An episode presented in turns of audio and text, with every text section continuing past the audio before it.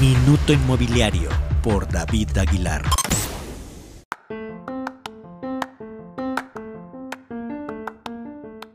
Hola, ¿qué tal? Soy David Aguilar con información de los negocios inmobiliarios de México. INEGI dio a conocer que durante el 2020 dejaron de visitar el país 20 millones 700 mil visitantes foráneos, que significó una merma de 12.500 millones de dólares en divisas, que bueno, no los volveremos a ver.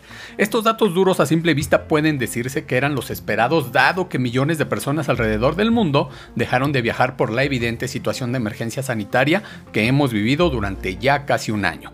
Pero esto tiene un trasfondo importante en un país como México, que es uno de los punteros en visitantes turísticos en el planeta, y que para ello desarrolladores inmobiliarios habían hecho millonarias inversiones en todo tipo de proyectos, parques temáticos, hoteles, restaurantes, en fin, lo que todos sabemos que tenemos aquí en varios puntos turísticos del país. El cierre de vuelos internacionales hasta más allá de este 2021 por parte de varios países también señala un camino complicado para este sector en México. La apuesta sin duda será por el turismo doméstico, ya que se ve complicado que los foráneos se animen a viajar hasta que no haya una certeza de aplicación de vacunas de forma masiva en el país. Como nunca, los empresarios del ramo turístico tendrán que ver por el turismo de mexicanos. Pues a viajar pues.